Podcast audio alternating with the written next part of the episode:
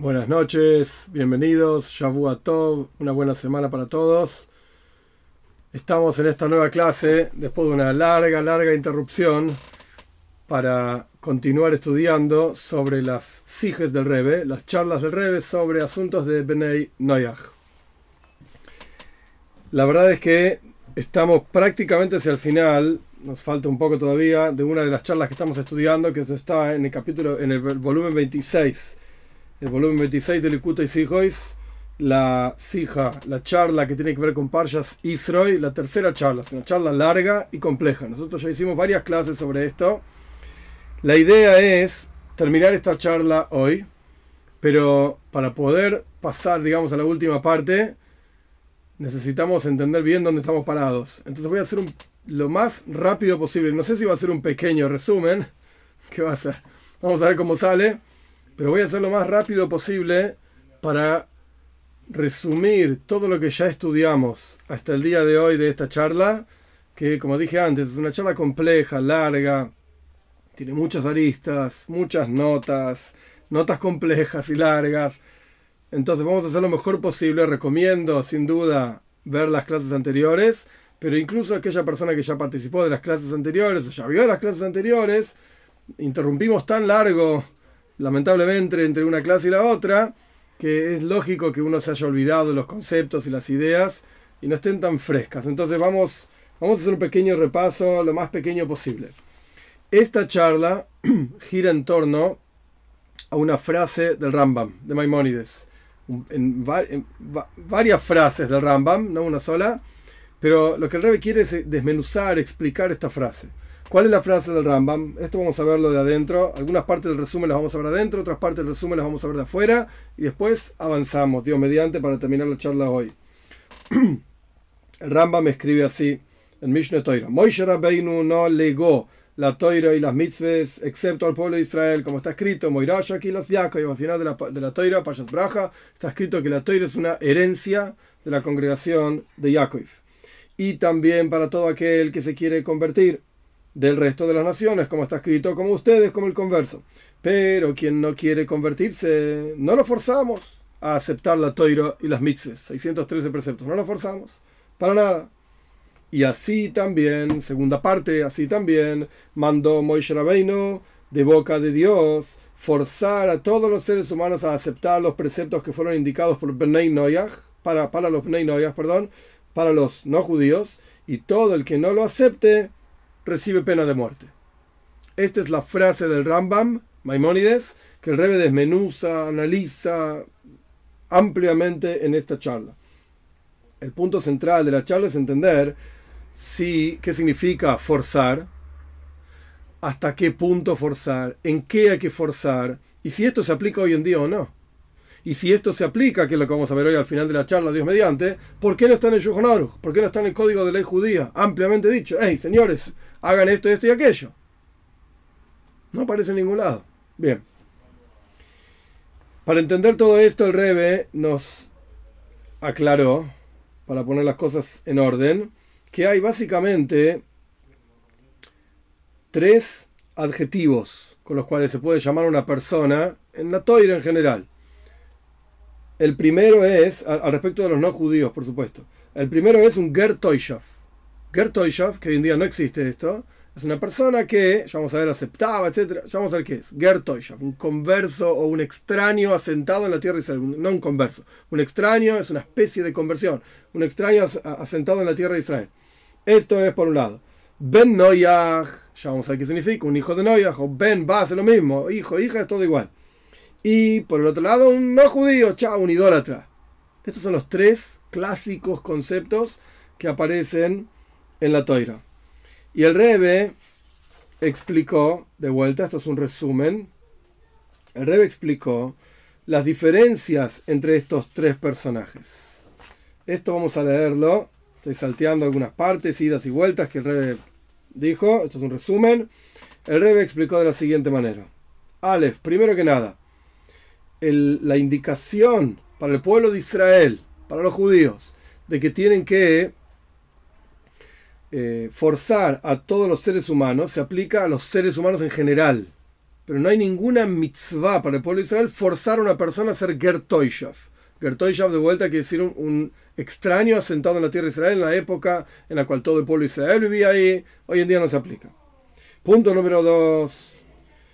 Al respecto de todos los seres humanos, como dijimos recién, es una obligación hacia de los judíos hacia el resto de los seres humanos forzarlos. Pero no hay ninguna obligación de forzar a una persona a ser un Gertoishav, sea lo que fuera que es. Ahora vamos a ver. Tiene que haber un esfuerzo de que cuando una persona quiere ser un Gertoishav, tiene que aceptar frente a tres rabinos, efectivamente cumplir los siete preceptos, etc. Pero si no, si no acepta frente a, los, a tres rabinos cumplir los preceptos, entonces no se llama Gertoishav. No se llama Gertoishav. En un minutito vamos a, voy a aclarar esto de vuelta. Punto número cuatro, que esto es fundamental. En el caso de un Ben la persona tiene que, no, no, está obligada, no está obligada a aceptar los preceptos porque Rabbeinu no lo haya indicado en la toira. No está obligada. Lo que no es el caso con un Gertoishav, este es el texto que estoy leyendo ahora, vamos a hacer, lo voy a tratar de decir un poco más claro si no se entiende. Lo que no es el caso con un Gertoishav, esto depende de una persona que quiera, no judío que quiere acercarse, nadie lo, sale a forzar. Punto número dos, tiene que aceptar frente a tres rabinos. Y punto número tres, tiene que aceptar porque Dios mandó en la toira. Entonces, vamos a ver, vamos a pensar un minuto. El idólatra es un idólatra, chao. Lo que quiera con su vida. Para la toira está fuera del sistema, por así decir. Esto es un punto. Punto número dos, el concepto de Ben Noyach. ¿Qué es un Ben Noyach? Un Ben Noyach es una persona que, por motus propio, decidió cumplir con los siete preceptos de Ben Noyach. Esto lo llamamos un Ben Noyach. Tiene tiene porción en el mundo por venir? ¿Se llama un Josid, un piadoso entre las naciones? No, no necesariamente. No. ¿Cuándo es que tiene porción en el mundo por venir? ¿Cuándo es que se llama un Josid, un piadoso entre las naciones? Cuando esta persona acepta por motus propio cumplir los siete preceptos de Benay Noyah y lo hace porque está escrito en la toira. Ah, este es un Josid. Este es un piadoso entre las naciones. De vuelta, hombre y mujer es lo mismo. Este es un piadoso entre las naciones. Próximo caso, Gertoishav. Gertoishav, o sea que hay dos categorías de Bnei Noyah. No es, no es todo lo mismo, no es todo, todo el mundo en la misma bolsa. Hay dos categorías. Una es el que cumple porque tiene ganas. Bueno, mis padres me enseñaron que no se roba, que no se mata, etc. Y el otro es el que cumple porque la toira dice que no se debe robar, la toira dice que no se debe matar y así sucesivamente. En el segundo caso, lo que nuestros sabios llaman Hasidei Umo Oilom, un piadoso de entre las naciones. El primer caso no, el segundo caso sí. Y el Rambam dice claramente tiene porción en el mundo por venir, etc. Y el último caso es Gertoishav. Gertoishav, que hoy en día no existe, es un tipo que frente a tres rabinos aceptaba cumplir los siete preceptos de Bnei Noyah. Muy bien, esto es lo que el Rebe explicó. Un, un punto más, un paso más para avanzar. El Rebe explicó que hay dos pasos en la aceptación de una persona de los preceptos de la toira. Paso número uno es aceptar el reinado de Dios. Paso número dos, aceptar los preceptos de Dios. No se pueden aceptar los preceptos de Dios si uno no aceptó el reinado. Es algo payo, es algo obvio. Yo no estoy obligado a hacer aquello que dice alguien que yo no acepto su autoridad. No tiene ningún sentido. Entonces, primer paso es aceptar la autoridad divina. Segundo paso, aceptar los preceptos divinos. Y así el rey me explicó y esta es la, el hidush, la gran novedad impresionante de esta de esta charla, en mi forma de entenderlo. El hidush, la novedad es que así como cuando el pueblo de Israel recibió la toira, Dios nos cuenta que, la toira nos cuenta, la que mora el Talmud nos cuenta que Dios agarró el monte Sinai y lo puso arriba del pueblo de Israel y les dijo, señores, si aceptan la toira, todo bien, no aceptan la toira, todo mal, ahí, va ahí van a estar enterrados. Entonces ahí hubo una aceptación del reinado divino y después hubo una aceptación de los mandatos, los diez mandamientos, este, este, aquello, etc. El rey lo pone más en detalle todavía. Los primeros dos mandamientos los escuchamos de boca de Dios. Yo soy Dios tu Señor, no tendrás otros dioses. Esto es aceptación del reinado divino. Y los otros ocho mandamientos los escuchamos de boca de Moisés Rabbeinu, porque Dios le dijo, etcétera, todo el sistema como está explicado ampliamente Parshas Isro y ahora en ese momento. Y la Gemora explica también el Talmud, etcétera. Ahora no importa el detalle. La cuestión es que, así como en ese momento hubo dos procesos, aceptar el reinado del cielo, aceptar las, reglas que Dios manda, lo mismo ocurre con cada Ben está primero aceptar el reinado del cielo y después aceptar los preceptos que le corresponden, con sus ramificaciones, etc. Con esto surge, y aquí viene la, explicación de Hidush, de la novedad del Rebbe en esta charla, en mi forma de entenderlo. La novedad es que el mandato a los judíos de forzar, subrayo, forzar, puede ser con palabras, puede ser con explicaciones, no quiere decir agarrar con una persona a la cabeza y... No, no está hablando de eso. Pero el mandato de la toira a los judíos de forzar a Bnei Noyach a cumplir sus siete preceptos es una proyección de la entrega de la toira es parte de Matan Toira, por el hecho mismo de que está escrito en la Toira que hay leyes de Benay Noyach, así explica el Rebe, esto es lo que hace que los judíos tengan que ir y difundir esto. Esto es lo que tienen que hacer. Y lo tienen que difundir en forma de, en hebreo es lokuf, forzar. De vuelta, puede ser con palabras, puede ser con explicaciones, con videos, qué sé yo. Pero el punto es que es una obligación para los judíos. Y esta obligación está con todo el poder y fuerza de obligación en la Toira hoy por hoy. Y vamos a ver más, más detalles de esto más adelante. Entonces, con todo esto, el Rebe, básicamente lo que, lo que explicó, obviamente hay mucha más profundidad, pero para eso hay que ver las clases anteriores, que están estas, nosotros pensamos que eran tres categorías, el idólatra, el Ben y el Gertoishav. Y de repente hay otro, hay uno más en el medio. Es el Ben que acepta los preceptos porque la toira los dice. Al respecto del Gertoishav, vamos a poner cada uno en, su, en un cuadradito, por así decir, con todas sus categorías, y con esto también lo resumen y empezamos de vuelta el texto mismo. Categoría número uno, el idólatra. ¿Qué es un idólatra? Es un tipo que cree en varios dioses, puede ser pagano, puede ser que cree en algún dios, pero no es el dios de Israel, quiere decir no es el todopoderoso, etcétera. Cree en un intermediario, etcétera. El que entiende bien, el que no entiende, no importa. Eso es un idólatra. Punto. Chao. Es una discusión entre nuestros sabios si el cristianismo es idolatría o no. No me voy a meter en esa discusión. El Rambam decía que sí es idolatría. El Shulchan dice que no. Pero bueno, sea como fuere, esa es categoría número uno. Categoría número dos, el Ben Noyaj. ¿Qué esperamos de un Ben Noyaj? ¿Qué es un Ben Noyaj? Es un no judío cualquiera. Anda por la calle caminando. ¿Cuál es la obligación del judío frente a, ese no judío? Ey, informarle, ey, mira, hay siete preceptos, hay una toira, hay un Dios, hay un mensaje, hay una entrega de la toira en la cual Dios nos mandó todo este juego de leyes para ustedes, señores, a cumplilo. El Benayas mira y te dice, mmm, interesante, ¿qué dicen tus leyes? No robar, no matar, no esto. Qué bueno, me gusta, lo voy a hacer. En muchos de los casos, yo me animaría a decir la mayoría, pero bueno, no conozco a todo el mundo la gente igual vive de esta manera. Hay algunos meyógenes que roban, matan, ok, están en las cárceles o no, lo que sea. Pero mucha gente vive de esta manera. Son gente sana, gente normal. Son la mayoría, diría yo. La gente sana es normal. Les enseñan a no robar, sus padres, educación común y corriente. No robar, no matar, etc. Bien, este es el clásico no judío al cual se le informa, señores, hay un mensaje. Ok, muy lindo tu mensaje, muchas gracias. Punto próximo nivel, el Ben Noyach, el cual escuchó el mensaje y no solamente acepta el mensaje, acepta que hay un Dios que dijo ese mensaje en la Toira a través de Moisés Rabbeinu para el pueblo de Israel para que difunda a todo el mundo. Esta es la, segunda categoría de Ben Noyach. Sobre este está escrito, tiene porción en el mundo por venir, es un piadoso entre las naciones. ¿Por qué cumple los preceptos? No porque es sano y normal para una sociedad buena no robar, no matar, etc. No. No.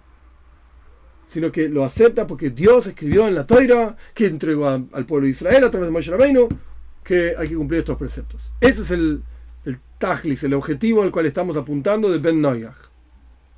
Este es el objetivo. El Rebbe tiene una nota que yo no la mencioné en las clases, pero es muy interesante la nota. El Rebbe dice ¿Por qué no es una obligación? Es interesante el detalle técnico. ¿Por qué no es una obligación que yo me siente acá y empiece a decir, señores, acepten que Dios entregó la toira por Israel de Montesinay y dijo estas leyes y esto es lo que tienen que hacer y tienen que aceptar estas leyes, por ejemplo, no robar, porque Dios dijo, no, dice el rey, de ninguna manera. O sea, si yo me siento acá y digo, señores, dejen de robar, si es que alguno roba, no importa. Es un ejemplo. Dejen de robar. Y, alguien dice, uh, mira, el pelado este barbudo dijo que deje de robar. Más sí, voy a dejar de robar. Listo. Me parece que está bien. Me parece que se puede vivir mejor si yo no robo y mi vecino no roba y está todo bien. ¿Qué Moishe? ¿Qué Toira? ¿Qué Rabeinu? ¿Qué Dios? No me hinches, no robo y ya está. Bueno, Dios igual tiene que aceptar porque es uno de los siete preceptos también, pero no robo y ya está. ¿Eso se llama Ben Sí. ¿Eso es, entre comillas, digo, suficiente? Sí. ¿Está bien? Porque el Rebe dice, no tiene ningún sentido forzar una cabana, una intención. Yo no me puedo meter en la cabeza de otra persona y decirle, pero ojo, ¿eh? Cuando tengas la oportunidad de robar y no lo hagas, ¿en qué tenés que estar pensando? En que Moisés dijo a Dios, eh, Dios le dijo a Moisés en el monte Sinai. ¿Cómo puedo yo, una persona de carne y hueso común y corriente, o cualquier otro, obligar, subrayo, obligar a una persona a pensar en estas cosas? Imposible. Yo te puedo informar, te puedo decir cómo mejor, pero de ahí a decir yo te voy a obligar a pensar en esto, es extraño. Es extraño.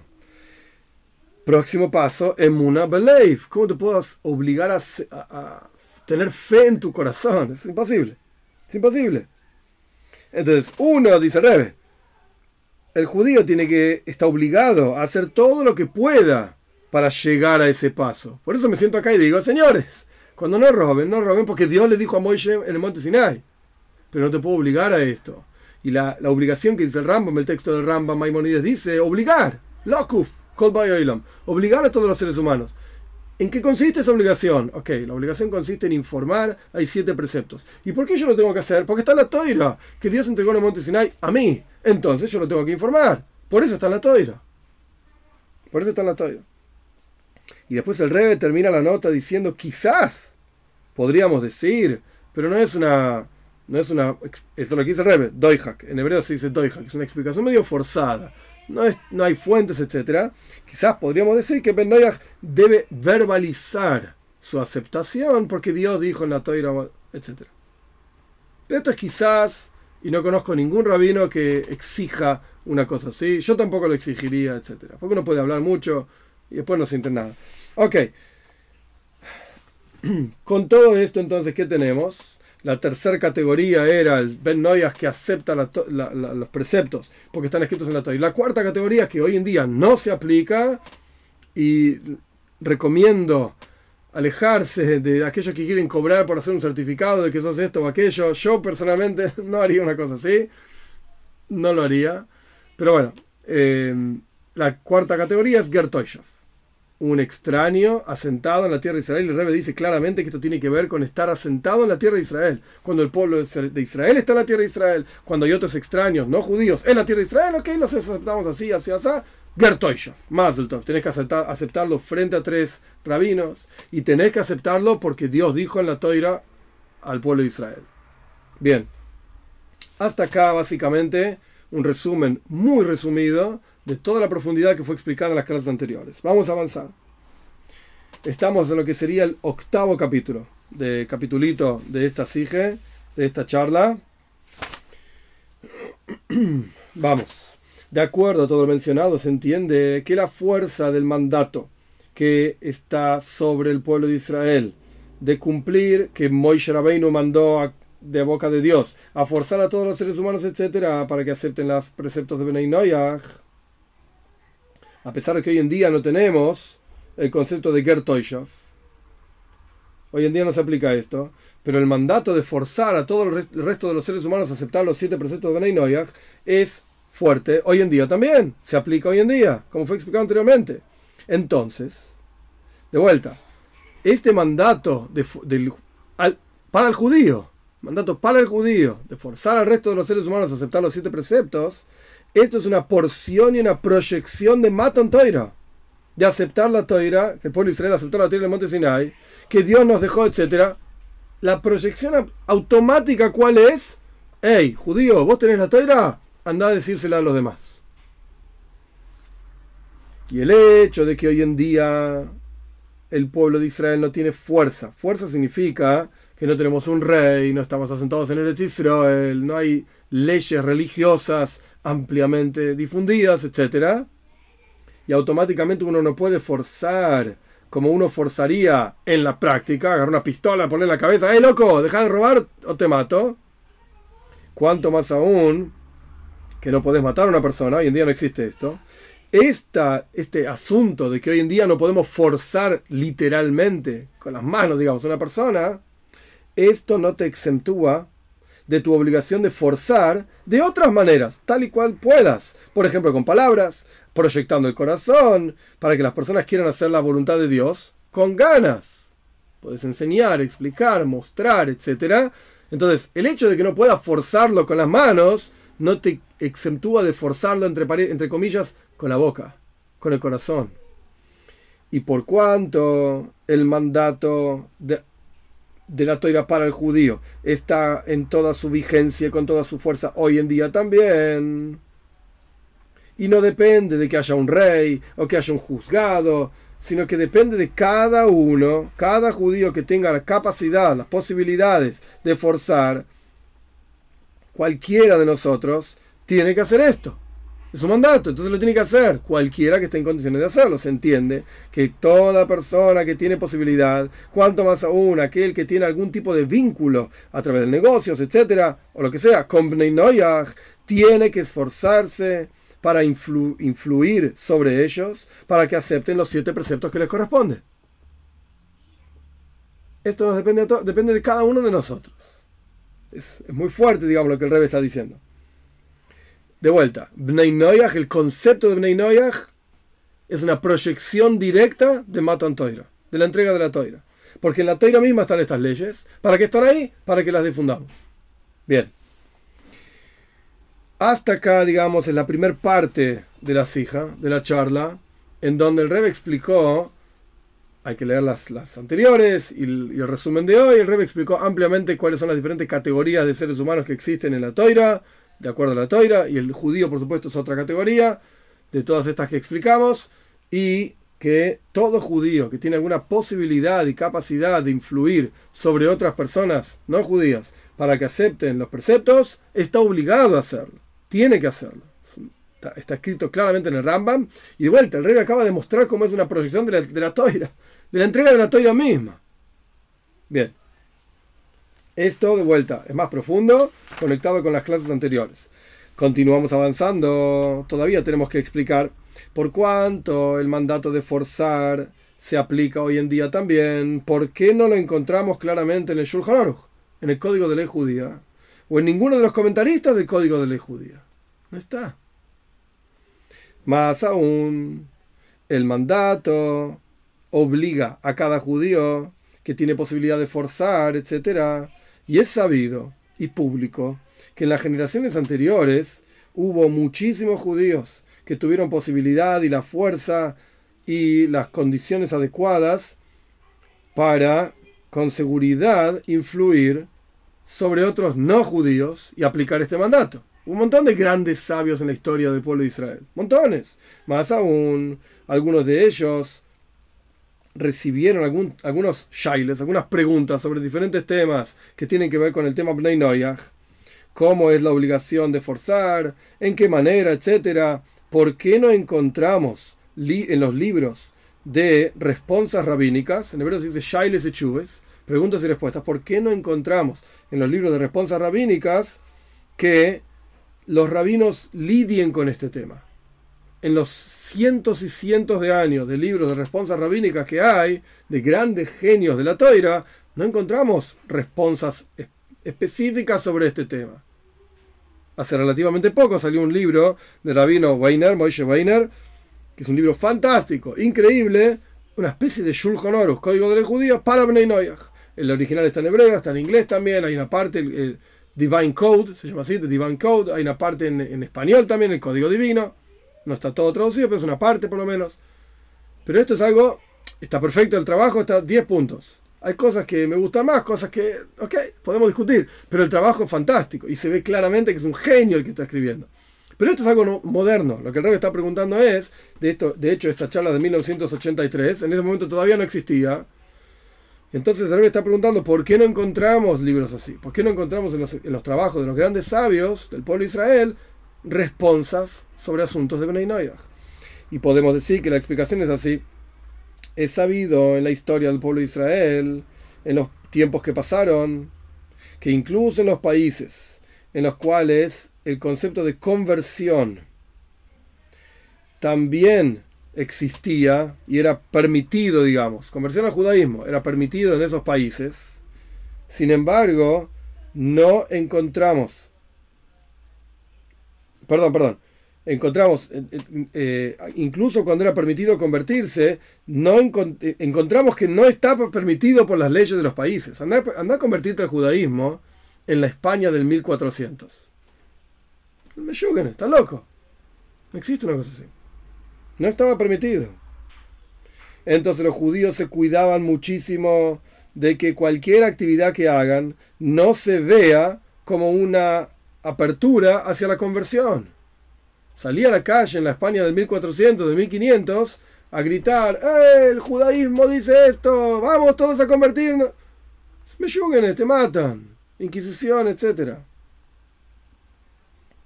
E incluso en aquellos casos en los cuales venía un converso y quería convertirse con seguridad, se era extremadamente cuidadoso para que no se vea como un esfuerzo de parte de los judíos para salir a convertir a una persona. Era terrible. Peligro de pena de muerte.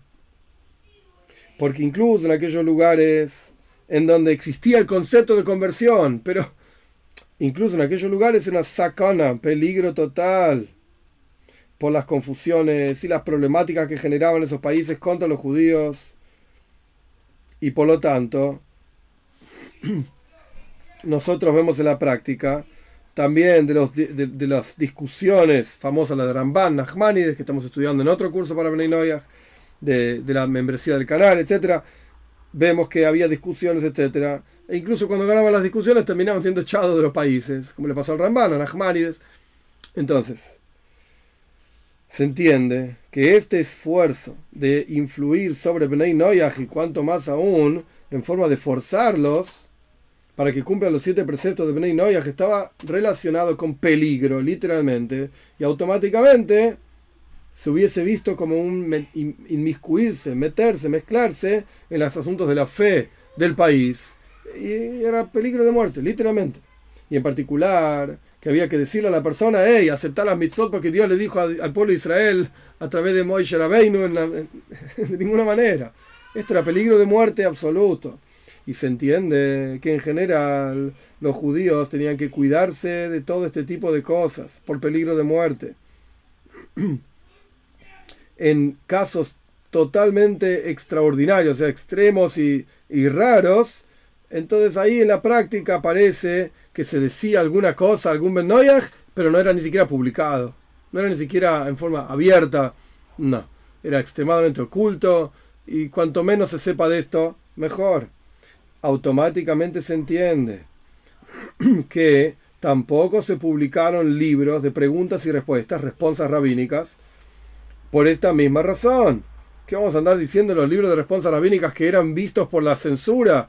¿Qué vamos a andar diciendo, bueno, pero hay que convertir a este o hay que eh, salir a publicar y forzar a la gente a aceptar? No, nada, de ninguna manera. En aquellos momentos estaba directamente relacionado con peligro de vida.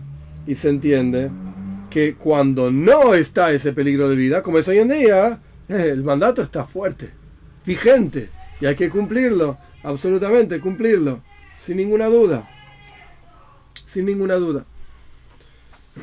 Entonces, eh, un segundito, con esto el explicó por qué no está en el Shulchan Aruch, no encontramos en el Código de Ley Judía, este asunto de eh, los preceptos de Bnei y el mandato mismo que el Rambam mismo menciona y que dijimos que es un una proyección de la entrega de la Torah, de forzar al pueblo, a, todos los pueblos, a aceptar el, judaísmo, digamos, para Bnei el, el, mensaje del judaísmo para los no judíos. No encontramos esto, ya explicamos, estaba relacionado con peligro de vida. Ahora bien, los últimos dos capítulos de la charla, los últimos tres, son un poco técnicos no son extremadamente complejos, son un poco técnicos. Y hay que prestar atención eh, para, entender el tecnicismo.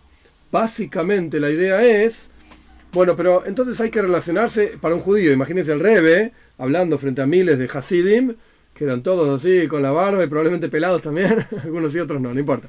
eh, hablando con un montón de Hasidim eh, sobre cosas que no tienen que ver con el judaísmo propiamente dicho. Acá el Rebbe estaba mandando a su Hasidim a influir sobre Bnei Noyas para aceptar los, preceptos, etcétera, o sea, a relacionarse con Hasidim. Pero encontramos, en, eh, perdón, a relacionarse con no judíos, a los Hasidim a relacionarse con no judíos. Pero encontramos en el Shulchan Aruch mismo, encontramos en el Código de Ley Judía, que no es tan eh, así sencillo mandar a un judío a relacionarse con los no judíos. Entonces, el Rebbe primero que nada explicó, señores, esto es un mandato general en la Toira, es una proyección de la entrega misma de la Toira, que los no judíos acepten el reinado divino, acepten los preceptos divinos, hay diferentes niveles, ya los explicamos. Punto número uno. Ay, punto número dos. No lo encontrás en el Shulchan en el Código de la Judía. Te explico por qué. Era peligroso que esté ahí publicado. Y las pocas actividades que se hicieron no eran públicas. No eran públicas por una cuestión de peligro de vida, literalmente. Punto número tres. Entonces, ¿qué me estás mandando a relacionarme con los no judíos? El Shulchan el código, el código de ley judía, dice que no. Oh, esto es lo que el rey ahora va a lidiar con esto. Vamos a ver. Capítulo 10. Aparentemente podrías preguntar sobre esto. Hay un din, hay una ley en el Shulchan ¿Qué dice la ley en el código de ley judía? Hay que cuidarse de vincularse con no judíos. No vaya a ser que tengas que jurarle, por ejemplo, uno hace un negocio y alguna cuestión y hay una duda si debe plata, no debe plata, etc. Entonces tengas que jurar. Hoy en día no es tan común este asunto, pero en la época de Shulchan Aruch todavía se utilizaba, estamos hablando del año 1550 aproximadamente, tengas que jurarle y transgredas una prohibición. ¿Cuál es la prohibición? El versículo en Parshas Mishpatim, Shmois, en el segundo libro de la Toira, en el capítulo 23, el versículo 13, dice, Loy y Shoma al pijo, que no sea escuchado en tu boca el nombre Shemelokim el nombre de otros dioses. Que no sea escuchado en tu boca. Por eso uno se cuida mucho de decir nombres, etc. La novedad de este mandato, como la Toira lo explica, como nuestros sabios lo explican, perdón, es que no solamente vos no tenés que mencionarlo, que no genere vos que otro lo mencione. Lo Ishoma significa que vos no hagas que otro mencione el nombre de su propia idolatría. El tipo es un idólatra y viene y cree en el dios Pirulo. Entonces hacen negocios. Perdón. Hacen negocios. Hay una duda, esto, lo otro. Hay un juramento. Y el tipo, porque el, no judío que va a jurar por su dios Pirulo. Por su dios va a jurar. Entonces, como yo lo llevé al tipo este a jurar, a través de mí el otro está mencionando su idolatría. Loy y Shoma, que no sea escuchado a través de vos, en la boca del otro, el nombre de otro Dios. Esto es lo que dice nuestros sabios y el Yuhanor lo trae. Por lo tanto, deja, ¿para qué te vas a involucrar con esta gente? Eh, vas a terminar jurando vos, él, mejor ni te metas y ya está. De aquí se entiende que la razón por la cual uno no puede, uno no puede eh, hacer que el no judío jure por su idolatría, esto es una prohibición, como dijimos, loy y shoma al que no sea escuchado en tu boca, o vos no generes que el otro en su boca mencione el nombre de una idolatría. Y de acuerdo a lo que mencionamos anteriormente, hay una prohibición entonces específica, y todo lo contrario, un judío, dijimos, un judío debería involucrarse activamente, esforzarse incluso, leishtad, el esforzarse en hebreo, para influir al no judío para que no haga idolatría. Entonces, si vos no te vas a involucrar con él, está bien, es verdad, no va a jurar por el nombre de su idolatría, pero entonces tampoco le vas a enseñar que deje la idolatría y que hay un Dios y que hay unos preceptos. Entonces, aparentemente, Shulchan Aruch te está diciendo, no te involucres con el no judío y chao. Que viene el Rambam Maimonides a decirme, no, tenés que forzarlo a que acepte los preceptos y el rey me acaba de explicar con su novedad, etcétera. Hidush, como dijimos anteriormente, que tenés que esforzarte, y esto es una proyección de la entrega de la toira. Vos, judío, aceptaste el reinado divino y los preceptos en la entrega de la toira, y esto lleva a que el judío tiene que enseñar al Ben Noyaj a aceptar el reinado divino y los preceptos también. Eh, pero entonces tengo que hablar con él. Si no hablo con él, ¿cómo quiere que le enseñe? Y hablar una vez, y dos veces, y tres veces, no, no necesariamente va a aprender de la primera vez. Y, pero el Shulchan dice que no me meta con los no judíos. Entonces, ¿dónde me paro? ¿Lo hago o no lo hago? Más aún dice el El Shulchan dice también que hay cuestiones, hay cosas materiales específicas que, por ejemplo, objetos de idolatría. En Argentina hay muchas santerías, no sé cómo es en otros lugares, pero que te venden porquerías, getchkes, decimos en Yiddish. Getchkes como diosesitos. te venden el dios este, el santo este, la vela del santo no sé cuánto, etcétera, getchkes. Y a veces los getchkes lo sacan a la calle y pasean por la calle con el getchke. Es ah, horrible, pero bueno, lo hacen. Supongamos que un tipo, un judío, hace negocios con getchkes. Te vendo la, estatuita de San no sé cuánto y la estatuita de San no sé dónde, etcétera. ¿Que ¿Se puede o no se puede? Dice Yukonaro, dice el código de judía. Cosas que son específicas para idolatría, está prohibido vendérselos a aquellos que hacen esa idolatría. Al que sirve a ese getchke, a ese diosecito, no le podés vender una imagen, una imagen de ese diosecito. Porque ¿qué va a ser? Idolatría. Entonces vos lo estás haciendo hacer idolatría. Es verdad, el otro eligió, pero vos le estás proveyendo de todo lo que necesita, la estatuita esta, la estatuita la otra, etcétera, para hacer idolatría. Esto se llama Lifnei Iver Leisite Michel. Frente a un ciego, no pongas un, eh, un tropiezo, no pongas algo que lo haga tropezar.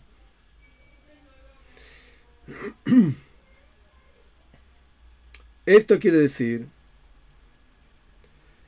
Eh, un segundito.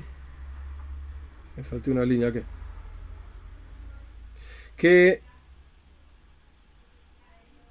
si efectivamente se lo podés vender a aquella persona que no hace idolatría de ese tipo. Un tipo sirve a la estatua A y vos tenés estatua B, al que sirve la estatua A le podés vender la estatua B.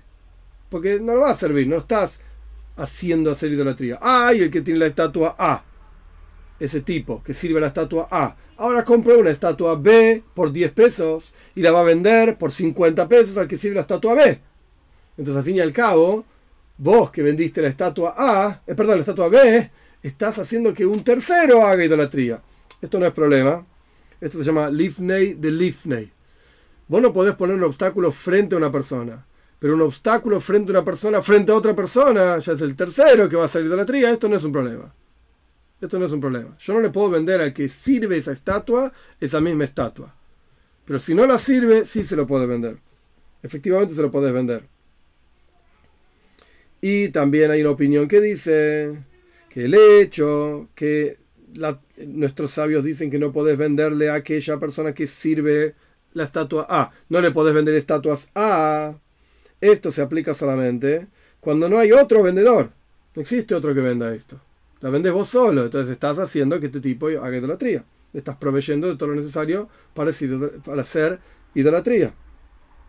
Pero si el tipo lo puede comprar en otro lugar, entonces ahí se lo puedes vender, porque al fin y al cabo es una cuestión de competencia. No es que vos estás haciendo que haga idolatría. Si no te lo compra vos, se lo compra otro.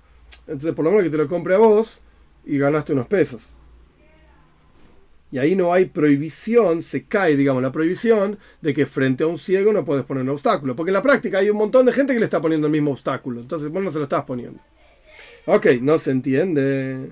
Por cuanto hay una obligación de forzar a Bnei Noyah, como vinimos explicando en las clases pasadas y esta clase ampliamente, hay una obligación de forzar a Bnei Noyah a aceptar sus preceptos, sus siete preceptos, y esta obligación aparentemente indicaría que cuanto más aún que no podés hacer ninguna actividad que involucre que el otro haga una transgresión de sus siete preceptos.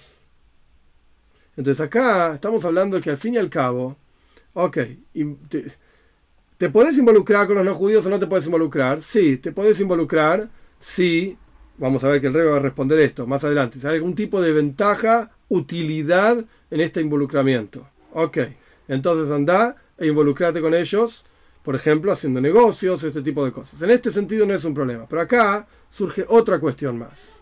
¿Se puede hacer una actividad que genere que este no judío haga idolatría? La respuesta es no.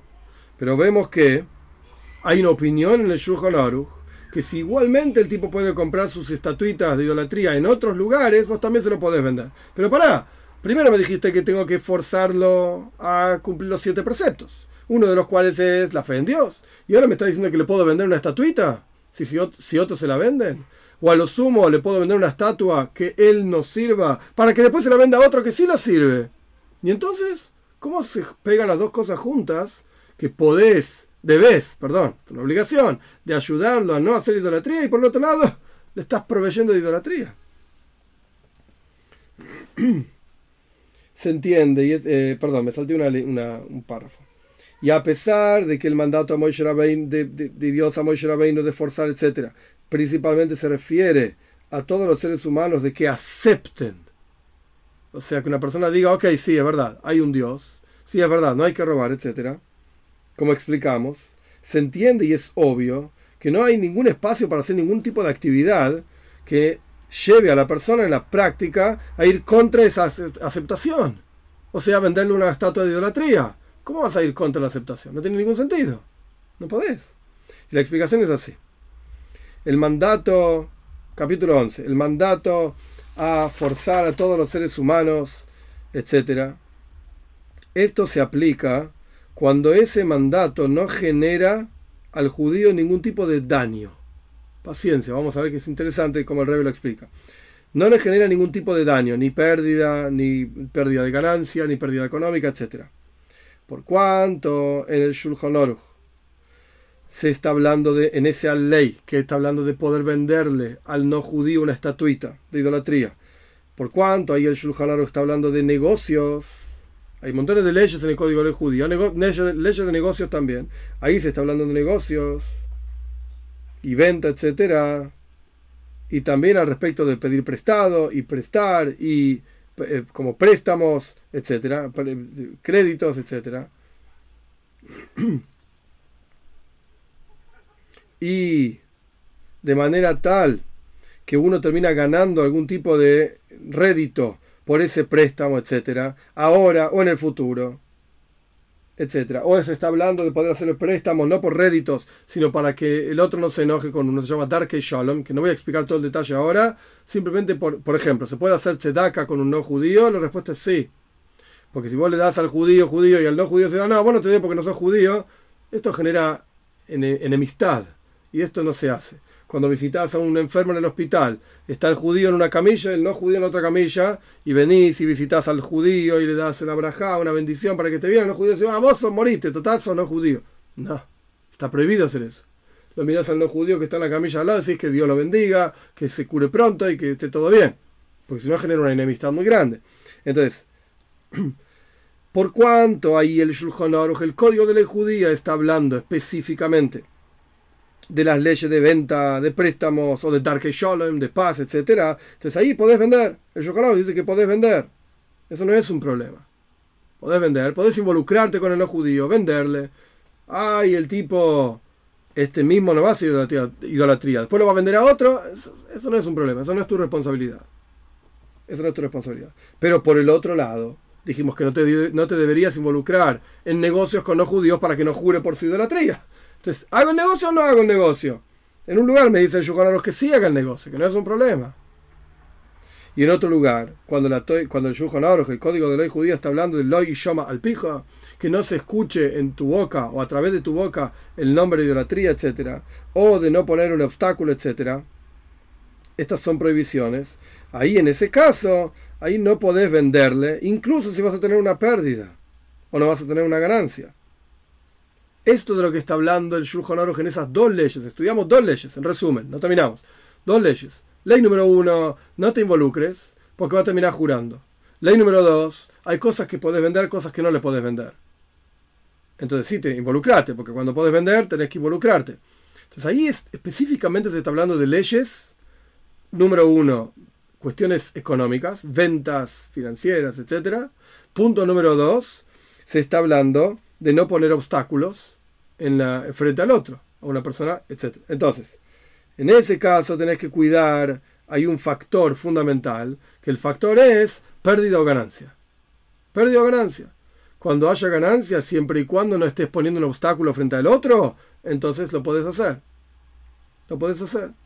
Ah, y el otro va a jurar, entonces no lo puedes hacer. Etcétera. Por lo tanto, ¿para qué trajo el rebe esto? para enseñarnos que efectivamente existe involucramiento, existe involucrarse con los judíos. Tenés que tener cuidado de que no los lleves a hacer idolatría, que no le vendas cosas que no se pueden vender. Por ejemplo, una estatuilla, ah, que el tipo sí hace efectivamente idolatría de esto, etc. Pero en nuestro caso, en el lugar y en el espacio. Por ejemplo, en este país, por el, el rebe entre paréntesis, el rebe estaba hablando en Estados Unidos. Lo mismo se aplica a nuestros países. Donde el esfuerzo para que los judíos influyan sobre las naciones para que acepten sus siete preceptos. No está relacionado con ningún tipo de peligro y con ningún tipo de pérdida y con ningún tipo de dificultad, ni problemáticas, ni pérdida económica, de ninguna forma. No hay ningún problema. Cero problema. Todo lo contrario. Este involucramiento y esfuerzo lleva a que los no judíos ayuden a los judíos, como vamos a estudiar más adelante entonces hay una obligación de forzar a todos los seres humanos a aceptar los siete preceptos, etcétera, con toda la vigencia y la fuerza. Entonces, con esto el Rebe, terminamos capítulo 11, con esto el Rebe zafó, digamos, otro problema. El problema era, ¿te involucro o no me involucro? Ok, el, código de ley judía no te involucres cuando puede haber un problema, que lo haces jurar al otro. No te involucres cuando estás haciendo que el otro haga idolatría. O cuando es un peligro, peligro de vida, porque el país te lo prohíbe, etcétera. Pero si no hay ninguna de estas tres cosas, el país lo permite. No hay un problema de juramentos en nombre de idolatría, no le estás haciendo hacer idolatría, etc. Entonces, la obligación está de involucrarte y hacer que el tipo cumpla sus siete preceptos. Y en adición, capítulo 12, este es el último capítulo de la, de la charla. después vamos a ir a las preguntas. En adición a esto, y esto es fundamental, el esfuerzo del judío para influir sobre las naciones del mundo, para que acepten sus siete preceptos, es un mandato que fue dicho a través de Moishe Rabbeinu, de boca de Dios. Como el Rambam dice claramente, surge entonces otro asunto a partir de esto, que este esfuerzo lleva conlleva una ayuda de los no judíos hacia los judíos todos los judíos están bajo el tremendo, la tremenda marca, influencia, digamos, de los terribles eventos, Dios libre y guarde, que ocurrieron hace 40 años. El rey estaba en 1983 hablando de lo que pasó en la Segunda Guerra Mundial. Por supuesto, hoy en día son más de 40 años, pero el, efecto está. Está. Es como una persona, Dios libre y guarde, que tiene un trauma y ese trauma tiene sus efectos muchos años después incluso de que el trauma realmente ocurrió. Entonces, están todos los judíos bajo el efecto de esto terrible que ocurrió. la Shoah, la desolación, destrucción, mal llamado holocausto. Ahí vimos claramente que en donde, en donde, hubo Hasid y Humo y Saoilam, y los hubo muchos, donde hubo piadosos entre las naciones, que en, cierta medida cuidaban los siete preceptos, ellos se salvaron de asesinato, eh, ellos se, salvaban, perdón, de asesinato y robo, etcétera, Dios libre y ellos se, se, cuidaban, estas personas, de estas cuestiones. A través de esto, en forma natural, se salvaron decenas y decenas de judíos. Hay montones de historias de esto, no es el momento ahora para esto, pero para estas historias, pero hay montones de historias de personas no judías que durante la Segunda Guerra Mundial se, incluso se sacrificaron a sí mismos para salvar a judíos. Con seguridad, una cosa así no se va a levantar dos veces. Dios libre y guarde. Esto está en, parafraseando un versículo de Nahum, un profeta, capítulo 1, versículo 9. No se va a levantar esta terrible cosa dos veces. Dios libre y guarde. Este sufrimiento que no fue bueno y todo lo contrario, solamente va a haber cosas buenas, etcétera, para todo el pueblo de Israel. Y ahora, en esta situación y en estos tiempos, que uno se encuentra frecuentemente en asuntos de negocio y ese tipo de cosas con no judíos y con calma y con tranquilidad y con cercanía, dice el Rebbe, Kiruf, cercanía, etcétera, tenemos un ejemplo claro de esto mencionado. Y cuanto más aún que nosotros vemos cómo ellos actuaron en esos momentos de la Segunda Guerra Mundial, a pesar de que en esos momentos era peligroso para los piadosos de las naciones hacer lo que hicieron, salvar judíos, y cuanto más aún hoy en día, que ellos pueden ayudar a los judíos también. O sea, si en aquel momento, cuando era peligroso, hubo gente que se sacrificó para ayudar a judíos, hoy en día que te encontrás mucho más frecuentemente con no judíos, con seguridad, te van a ayudar en tu vida en general. Y es claro cómo la observancia de los preceptos de los Bnei Noyach trae una ayuda también a los judíos en muchas formas. Y también en forma más práctica y sencilla, cuando un no judío tiene la elección de hacer a un judío un desastre en, en sustento, etcétera, hacerle daño. O por el otro lado, todo lo contrario, ayudarlo. si el no judío está informado y, le enseñaron, etcétera, y tiene reconocimiento de que hay un ojo que ve y un oído que escucha, etcétera, tiene el conocimiento que uno tiene que cumplir los siete preceptos del Noyaj, con seguridad va a tener una buena influencia en, el, en, en su negocio, en su asunto, en su involucramiento con el judío. Y otro punto más, en adición a todo lo que mencionamos, a través del esfuerzo del judío para difundir los siete preceptos, es decir, a través del esfuerzo, miles, miles y miles de no judíos van a cumplir los siete preceptos. Es decir, cumplir miles de veces, miles y miles de veces, un mandato de Dios, de no robar, no matar, etcétera, y todas las ramificaciones. En adición a esto, como mencionamos anteriormente, que esto es bueno para los judíos también, este esfuerzo mismo consiste en un asunto que va a generar relaciones de honor, cowboy, honor y bienestar para los judíos también, en todo sentido. Cuando el no judío ve que el judío se ocupa de que el no judío esté bien, y de enseñarle los siete preceptos y esto lo otro, esto genera también beneficios para el judío. Cuando ve cómo el judío se esfuerza en, un, en el mundo para que haya justicia y rectitud y para que todo el barrio, entre comillas, esté bien, el país, la humanidad esté bien, entonces las otras naciones van a ver, todas las naciones de la tierra, que los judíos son luz para las naciones. Y entonces esto va a levantar también el orgullo mismo del pueblo de Israel frente a ellos mismos y frente a los resto de las naciones. Y que sea la voluntad, o sea, el Rebe está terminando, la idea del final es, esto también es bueno para los judíos, no solamente bueno para el no judío, esto también va a generar beneficios para el judío. De vuelta hay que entender el contexto del Rebe hablando con miles de Hasidim que están preguntándose, ¿qué crees que vaya a hablar con los no judíos? Sí, dice el Rebe.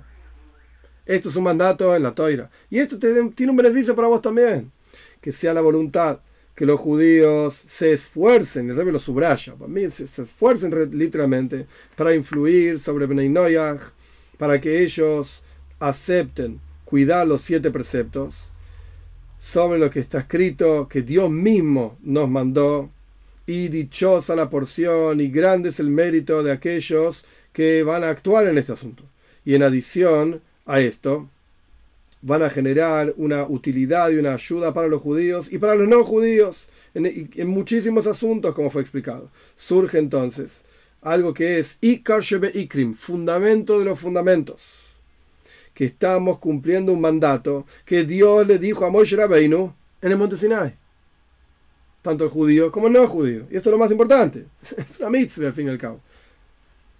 Y esta observancia de este precepto también es una preparación cercana para que se cumpla, como dice el versículo, en Cefania, el tercer capítulo, porque entonces voy a tornarme hacia los pueblos con una lengua clara, para llamar todos en el nombre de Dios y servirlo hombro a hombro, judíos y no judíos, con la redención verdadera y completa a través de Moshiach, nuestro justo Moshiach, rápido en nuestros días, literalmente.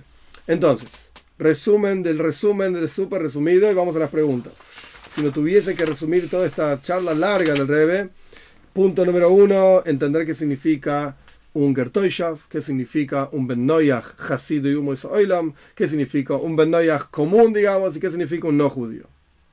Punto número dos, entender que así como el pueblo de Israel recibe la Torah en el monte Sinai con dos conceptos, aceptar el reinado y aceptar los preceptos, lo mismo ocurre con los Bnei Noyach y todo la, el trabajo del pueblo de Israel con Bnei es una proyección de lo que la Torah misma dice, por cuanto la Torah dice, quiero decir, por cuanto Dios escribe en la Torah que hay siete preceptos de Bnei a mí que me importa, no puedo decir la toira son instrucciones para el pueblo de Israel. No, por cuanto en la toira misma están los preceptos de Bnei esto es una clara prueba de que el pueblo judío tiene que agarrar esto y llevarlo a todas las naciones. ¿Cómo se hace? Locuf, forzando. ¿Cómo se fuerza? Con palabras. Hoy en día es con palabras. ¿Y por qué es así? Porque el pueblo judío mismo recibió la toira así, forzados. Dios le puso una montaña arriba. Bien. De vuelta, todas las leyes de Bnei es una proyección de las leyes de los judíos para los judíos en la toira. ¿Y por qué no está en el Shulchan Aruch, en el código de la judía? Porque era peligroso hablar de este tema. Ay, pero ¿me involucro o no me involucro? Ok. Cuando se trata de asuntos de negocios, hay que ver si hay pérdida o no hay pérdida. En el caso de que hay, no hay pérdida, tenés que tener mucho cuidado qué es lo que vendés y cómo se lo vendés, si va a ser idolatría o no va a ser idolatría, etc. Pero acá estamos hablando de algo que no tiene nada que ver con ningún negocio, no hay peligro, no hay pérdida, no hay nada. Entonces, ¿sabes qué? tenés que, tenés que llevar a los, a los no judíos a cumplir Torah que les corresponde, son sus siete preceptos, etc. Y por último, esto también es, una, es un beneficio, no solamente para los no judíos, sino para el judío también. Y por último, el beneficio mayor es que entre todos vamos a traer Moshiach rápido en nuestros días para servir a Dios hombro a hombro. Vamos a las preguntas. Un momentito.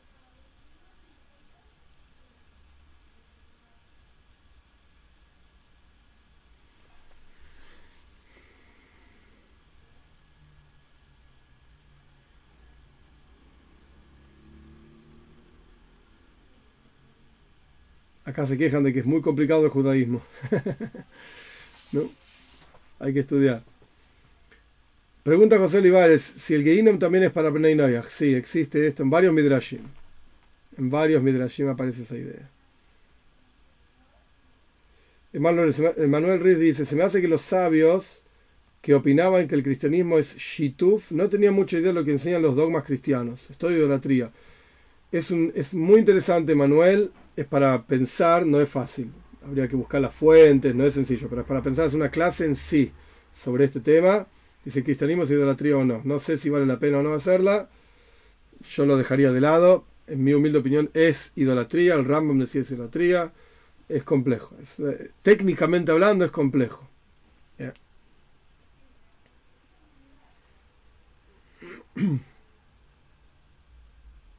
Mar pregunta, alguien para una amistad sana y compartir estos videos y reflexionar sobre ellos? No entiendo muy bien. Hay en la aplicación Bnei ahora creo que entendí lo que Mar dice. En la aplicación Bnei hay una parte que se llama comunidad. Y hay leyes sobre esa comunidad, reglas que, yo puse sobre esa comunidad, esa aplicación la hice yo. Eh, recomiendo que si, si querés discutir, lo puedes hacer en ese ámbito, y ahí es un ámbito sano eh, yo intento por lo menos que sea un ámbito sano. De vuelta, hay reglas de por qué, cómo estar ahí, etcétera. Y la regla número uno para entender, para empezar a entender por qué es sano, para estar en esa comunidad, tenés que tener nombre y apellido. Yo no me estoy, no estoy criticando ni nada, pero acá hay muchos que tienen nombres que no son claramente sus nombres. En algunos casos debe ser, en otros no, y no hay forma de saber, y tampoco importa, porque estamos en otro ámbito, en YouTube está todo bien, pero claramente en una comunidad donde uno emite una opinión y dice, y etcétera, etcétera, cada uno está con su nombre y apellidos reales, inclusive yo. Jorge Guzmán, es muy grande la responsabilidad del pueblo de Israel para todos los preceptos, por todos los preceptos que Hashem les dio, pero tengo la certeza que para Bnei hay algo mucho más profundo que las siete leyes. Claro que sí, es lo que estamos estudiando. Claro que sí. Sí, eso es lo que dice Manuel, las siete, las siete son bastante profundas. Bastante, bastante profundas. Claudia Pérez, muchas gracias por el apoyo muy agradecido.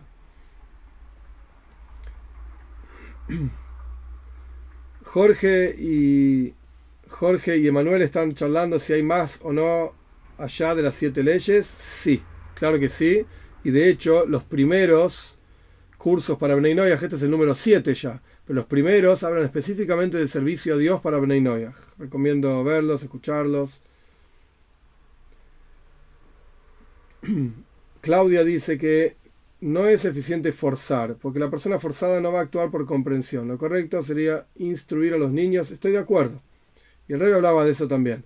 Por eso en, la Sige misma el rey dice que forzar no necesariamente es, digamos, por la fuerza, sino que forzar también tiene que ver con hablar, con explicar, con enseñar.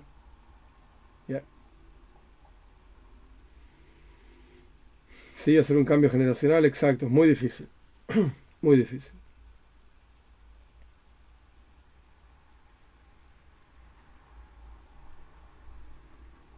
Un segundito.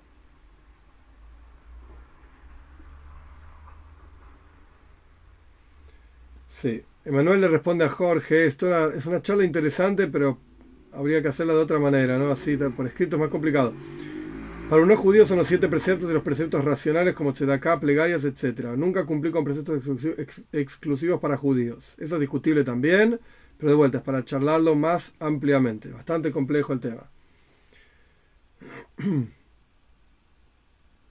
Me están preguntando por qué me involucro con ustedes, porque la mayoría no son judíos, por lo que estamos estudiando justamente. Esta sige habla justo de esto.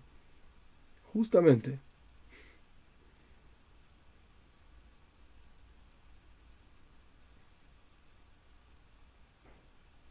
O, yo no entendí lo que el comentario. Hasidut Motoram dice, es una materia pendiente el enseñar a los más jóvenes los siete preceptos siendo aún niños, porque todos los días hay niños cometiendo delitos. Sí, señor. Es un tema gigante en la educación. Y hoy en día estamos en, por lo menos en Argentina, la educación se está yendo al tacho, porque están mezclando cosas que no tienen nada que ver con la educación y supuestamente abriéndole las posibilidades a los chicos, en lugar de abrir están confundiendo la vida de las personas. Pero bueno, eso es mi opinión personal. Blanca Estela pregunta algo que yo no entiendo. En esencia, ¿estos niveles o categorías tienen que ser obedientes y a la vez enseñar los lineamientos a Dios, de Dios a otros? Ah, ahora sí entendí. Sí, efectivamente hay que enseñarle a otros también. Sí. Hay que enseñarle a otros también. Instruyan en el camino, etcétera. Sí.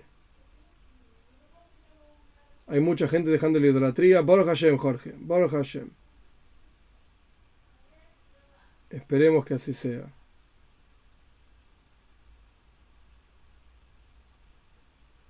Guto César me pregunta qué opino de la tensión que hay, probabilidad de guerra nuclear.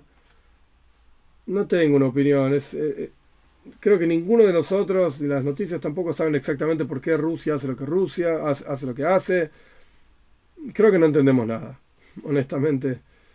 Nosotros nos parece que quiere territorio, después quiere vender gas, después quiere eh, recursos, eh, tiene problemas con la OTAN. Yo qué sé, no, sé, no soy analista político, no tengo nada que decir. Y si esto es la guerra de Gog Magog o no, el Rebe dijo que ya fue la guerra de Gog Magog, así que no lo sé. No, no lo veo así, no lo sé. Me pregunto si, eh, pregunta si un idólatra es aquel que cree en otro Dios, o aquel que realmente conoció a Dios y luego reniega de él. Es otra persona que cree en otro Dios, nada más. O cree que una estatuilla es Dios, o incluso representa a Dios. Pero esto es una discusión más larga.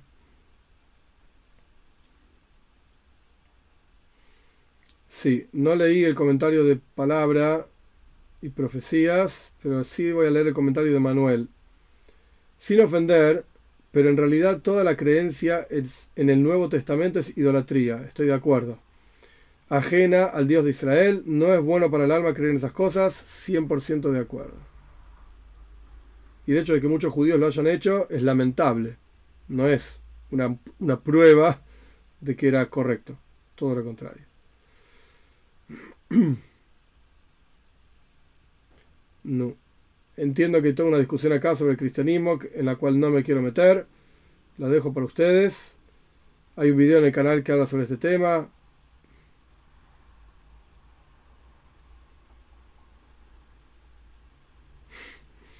Ok, algunos comentarios risueños incluso de Aarón y de Jorge. Ah, es un tema que no me quiero meter ahora, honestamente. No, no creo que valga la pena, entre comillas, manchar este, este, esta clase con estos temas. Espero que se entienda. Oscar Martínez plantea, una cosa es cómo acercarse a un rabino o judío que quiera enseñar, un Ben Noyaj tampoco puede obligar a quien le enseñen. Es un comentario muy interesante, Oscar, porque hay muchos que no saben la importancia de la obligación, muchos que ni siquiera saben el Rambam, ¿qué va a ser? La realidad. Eh, y hay que tener en cuenta algo que me parece que es lo más importante. Muchos rabinos tienen comunidades, tienen obviamente familias, comunidades, ocupaciones. Y entonces uno con, toda, con todo derecho puede decir, estoy ocupado con mi comunidad, no tengo tiempo para ocuparme con otra comunidad. Ya sea la comunidad judía de donde sea, que no es la tuya, o donde uno vive, o ya sean no judíos. Es totalmente aceptable esto. No es criticable. Decir, ah, pero el, Rambam dice, sí, ya sé lo que dice el Rambam, y está en tal lugar, en Leche de Reyes, en el capítulo. Ok, pero no tengo tiempo. Es totalmente aceptable. Totalmente aceptable. Muy bien, gente. Que tengan una excelente semana. Esta semana es Sukkot, por eso estas últimas semanas Ah, Guto tiene una pregunta interesante sobre si Dios nos necesita o no. Que escuchó que un rabino dijo esto, es discutible.